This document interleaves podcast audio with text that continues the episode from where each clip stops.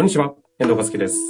向井蘭の社長は労働法をお伝え。向井先生よろしくお願いします。よろしくお願いします。さあ、ということで、今日も行きたいと思いますが、はい。今日はちょっと質問はあるんですけれども、向井先生。はいちょ。っとどうしてもこれ、あの、最高裁出たばっかりなんで、やらせてほしいという話があるんですよね。そうですね。はい。ぜひ、ぜひぜひ。えっ、とですね、3月10日にですね、最高裁判決が出まして、同じ日にあの、公立学校の先生の残業代請求が認められなかったっていう判決が出て出てですね。あの件ものすごく気になるので、また別でちょっと、ぜひそれはそれでやりたいですねこ。ちらの方がニュースになったんですけど、はい、はい、はい。この最高裁判決はもう一個出てまして、同じ日にですね、この未払い残業代、えー運送会社の未払い残業代について突然最高裁判決が出たんですね。ほうほう。えーななんで突然かっていうと、普通注目されてる事案って一審二審の段階で判例雑誌とかデータベースに載って、うん僕ら、まあ、いわゆる、まあ、マニア的な専門家は、当然注目してるんですよ、アンテナ張って。まあそういうのはね、この番組でも一審二審で結構取り上げたりしてますそうそうですね。ええところが、この事案は全くノーマークで、どこの会社も、向井先生ですが。あ、全然。で、突然最高裁のホームページに、はい。えー判決出しますって1ヶ月前に予告があったんですよ。ええええで、見たら、まさにこれは今問題になってる事例でして、はい。で、これしかも、あの、会社が負けるんじゃないかと、逆転配送。と思って注目してた事案があるんですね。はい。で、それが、今結論が出まして、まあ、会社が負けたとおいう事例がございます。はい。さてさて、どんな事件なのかとで、いうこれはですね、まあ、社労士の先生で運送業を扱ったり、弁護士さんでこういう事件扱ったことある人だったらわかると思うんですけど、はい。タクシーとトラックに、あの、振り分け方式っていう給料の方式があって、で、振り分け方式って僕が勝手に名付けてるんですけど、あの、部合給の振り分け方式っていう賃金形態があるんですね。はい。はい。で、あの、経営者の本音って、やっぱり働いた分しか払いたくないんですよ。あの、時給で払うとか、うん、時間で払うはあんま好きじゃないんですね。はい、はい、はい。やった分だけ成果、結果に応じて払いたい。ああ、そういう意味で。そう。まあ、そりゃそうですね。うん。そう。それで、じゃあどうしたかっていうと、運送業とかタクシー業って、もう、例えばダラダラ適当にやるって簡単なんですよね。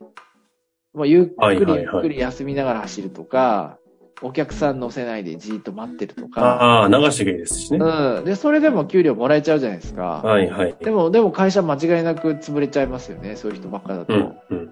ですから、働いた分だけ払うようにして、働かない運転手さんには、お引き取り願いたいっていうのは本音なんですよね。なるほど、なるほど。ええでそうすると、部合給で払えばいい、オール部合給で払えばいいだけなんですよ。ところがですね、このオール部合給ってなんかやましいと思ったのか、オール部合給は実質オール部合給なんだけど、その名前を変えて振り分けをしてたんですよね、今まで。例えば、前を変えて振り分け。40万オール部合給だったとしたら、そのうちの25万を基本給にして、15万残業代にして、給与明細に書いちゃうんですよ。そうすると、労基署の、労基署の調査が入ったときに、ああ、じゅあ、25万に対して15万払ってんですか？まあ、ちょっと払いすぎですね。まあ、でも違法じゃないですよ、みたいな。まあまあ、あの、なるほど。あよくの、あるんですよ。書面上というか、その、明細上は、タクシー。きちんとしてるんですね。明細上きちんとしてるから、労働局とか、その陸運局の監査なんか全然問題なかったんですよ。はい、はい。で、はい運転手さんではいそんな弁護士から訴えられるなんて、ああの、タクシー会社とか運送業の経営者の人は、う弁護士から訴えられるなんて考えて経営してないから、どっちかと行政なんですよね、怖いのは。なるほど、なるほうど。あん。免許業でも。もありますしね。免許業ですね。運運送停止、運行停止、営業停止処分できますからね。だそこの監査さえ通ってしまえばいいんだと思って何十年やってきたんですよね。と。ころが、やっぱり、弁護士が、ディーレベリーベストさんじゃないけど、弁護士が増えてきて、争う人が増えてきたんですよ。弁護士使って。で、この振り分け方式っていうのは実は、もう平成の20年代前半、もう札幌でもタクシー会社が訴えられて負けてんですよね。お実はね。負けてんのよ。なんで負けたかっていうと、要は、働いても働いても、結局部合以上もらえないんですよ。例えば、働いても働いても、部合以上もらえない。部合、実質、部合給なのに。うん。部合給、あの、残業代払わないといけないじゃないですか。はい。日本の場合は。あれこれわかりません、うんねはい。残業代払う必要ありますよね。そうですね。ええ。ここがちょっと大事なんですけど、残業代を払わないといけないんですよ。部合給であってもね。いそれを払いたくないんですよね。ですから、その部合給のお金を振り分けるわけです。名前を変えて。基本給と残業代に。で、形を整えるわはけ。ところが、はあは部合給が減ったら基本給も減る。部合給が減ったら残業代も減る仕組みだから。だから、全体のパイが減ると、う基本給も残業代も減るんです。部合給以上に払い総額は確定してて、例えばね、調整しちゃうんですねうと、そうですね、300時間、400時間働こうが同じなんですよ。100時間働こうが。結果が同じだったら。同じ給料なんですよ。極端なこと言う。うん。2分の1で同じ成果だった。2倍で同じ成果だったら、どちらも同じなんですよ、給料。なるほど、なるほど。それって今の現行法では認められてないんですよ。はいはいはいはい。うん。なんでかというと残業時間っていうのは、時間がかかったらその分払いなさいと。実態仕組みなんですね。うん。だ携帯の使い放題プランみたいなの。人間使い放題プラン。なるほど。しかも固定だと。うん。うん。人間使い放題プランって一番経営者好きなんだよね。ああ。どんだけ使い放題しても、何十ギガ使っても、100ギガ使っても、200ギガ使っても、楽天モバイルだったら今3000円ですか？経営者が人間使い放題いやいや同じですよが好きって。人間すごいの来ま30したギガじゃなくて300時間使い放題プランみたいなだ、だ、無制限か。無制限使い放題プランみたいな。そんな感じなのよ。まあもちろんそんなに働かせないですよ。そんなね。ほとんどの会社はね。使い放題プランみたいなもんなのよ。それをやってきたわけ、ずっと。で、使い、い放題プランの明細って携帯は使い放題プランとしか書いてないけど、例えばですよ、あの、奥さんに明細見せるときに、あの、いや、これ15ギガ使って、で、このぐらいパケット代かかったんだ。今パケット代って言わないけど。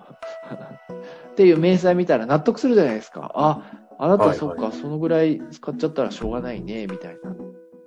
ところが100ギガ使おうが200ギガ使おうが、毎月同じ金額なんですよね。あうん。結局使い放題なんですよね。あ。なるほど。うん。だから人間の使い放題は許さないっていう判決が今回出たんですよ。まあ当たり前だよね、そんな。むちゃくちゃはま、はまった表現を見つけましたね。いや、だから、もうその弁護士の説明って分かりづらい僕も含めてね。使い放題プランぐらい言わないと分かんないでしょ。ああねえ。うん。で特にこれ難しいんで。だから、結局そういう判ね。結局法律っていうのは、その人間の思想とか目的とかあも判断する、審査しますから、ここの経営者あの人の内心は知らないけど、多くのタクシー会社、運送会社は使い放題プランにしたいのよ。まあ僕もそうですよ。弁護士使い放題プラン。お客さんもそうでしょ。んでもそれは許されないわけよ。労働契約においては。うんうんうん。それをダメだよって言ったのがこの最高裁判決なんですよ。ただ、その、ではい。理屈が難しいんですよ、ここ書いてあるの。これ説明すると、ちょっと、おそらくこの、まあ、音声ではもう説明しきれないから、難しいんですけど、それで負けちゃったんだよね。こ、これ、これほどまでに分かりやすい解説をしてくださったからこそ、少しちょっと法的にあえて、ちょっと説明してみるとどんな感じになるんですか？あの、ちなみにこれ、記事を皆さん調べるためには、なん、なんてググるといいんですかね？いや、ほとんど載ってなくて、労働新聞社さんの3月10日の労働新聞ニュースに速報版があります。あの、タイトルのところだけご紹介しましょうかね。あ、タイ適法な残業代と言えず、トラック運転者の事件で、審理差し戻し最高裁という記事ですね。はい。そうです。あの、正直申し上げまして、記事読ませていただいたんですけど、全く分かってませんでした。いや、遠藤さんでもそうなんだから分からんよね、こんなのね。そしてその内容の記事、この記事をですよ、今の解説ですか。すすさまじいメタファーでしたけれど、やっとちょっとそういうことだったんですねっていうぐま。使い放題プランはダメだよっていうやつなんですよね。なるほど。使い放題プラン好きだから、これ、やっぱり今でもいっぱいあるんですよ。で、これ負けると、もう集団訴訟とか、これ、ベリーベストアディーでやると思いますよ、集団訴訟。なるほどう。ん。おそらく運転手業界に対して。うん。やると思うな。うん。それで、まあいろんな論点あるんですけど、まあ今日はこのぐらいにしときますか。そうですね。これ、あの、まさにと思うんですが、この話って運送系、タクシー系の話って向井先生本出されてますよね。はい。そうです。これ、だからそのためにどうしなきゃいけないのかっていう。これ、まず大事なところは、この当然人間使い放題プランって言ってるぐらいですから、向井先生は、この振り分け方式と言われるものに関しては、えっと、ダメだよっていう立場ですよね。ダメだよって立場ですね。はい。これあの、書籍書かれてますよね、この振り分け方式にあ、書いてます。はい。あの、以前ご紹介してるとは思うんですが、えー新刊で紹介した時の運送業の未払い残業代問題はオール部合級で解決しなさいっていう本ですよね。ありがとうございます。日本法令さんから出てます。日本法令さんから。はい。そこには、もうこうなることを予測、ある程度してまして、してましたよね。はい、してまして、で、違法無効になるだろうっていうふうに書いてたんですよ。そうはいはいはいはい。そう、だから、興味がある方は読んでいただければと。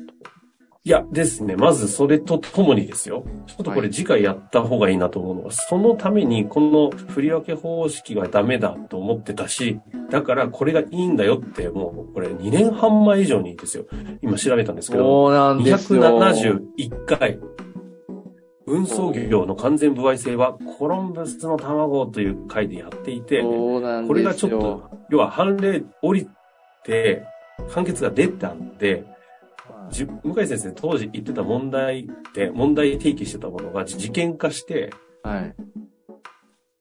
完全部合制がやっぱりやるしかないじゃんっていう時代が来たって話ですか、これ。